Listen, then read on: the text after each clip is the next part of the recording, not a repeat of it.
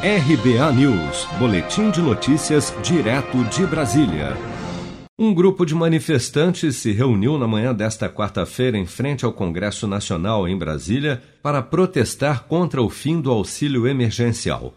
No ato promovido pela ONG Rio de Paz com apoio da ONG Visão Mundial, foram instalados barracos de madeira no gramado em frente ao Congresso, onde foram lembradas crianças vítimas de balas perdidas nas favelas cariocas. Para o presidente da ONG Rio de Paz, Antônio Carlos Costa, o auxílio emergencial tornou-se um direito da população vulnerável. Nós estamos aqui para cobrar do governo federal a manutenção do auxílio emergencial enquanto durar essa crise de desemprego. Aí alguém pode argumentar, mas o que vai ser da economia do país? O que eu tenho a dar como resposta é que não se faz economia para mortos.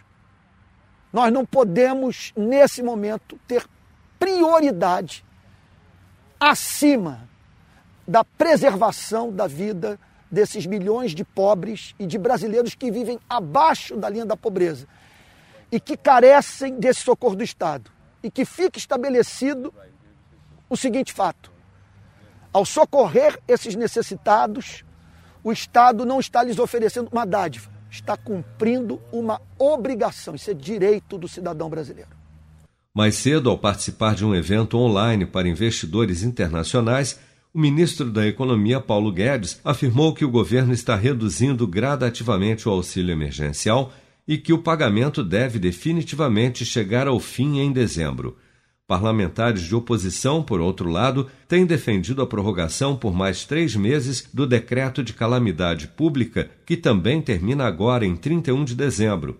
A continuação do estado de calamidade por mais três meses facilitaria com que o auxílio emergencial de 300 reais fosse também prorrogado, mas o presidente da Câmara, Rodrigo Maia, descarta totalmente esta hipótese. Seja para conquistar sonhos ou estar seguro em caso de imprevistos, conte com a poupança do Sicredi. A gente trabalha para cuidar de você, da sua família e proteger as suas conquistas. Se puder, comece a poupar hoje mesmo. Procure a agência Sicredi mais próxima e abra sua poupança. Sicredi, gente que coopera cresce. Com produção de Bárbara Couto, de Brasília, Flávio Carpes.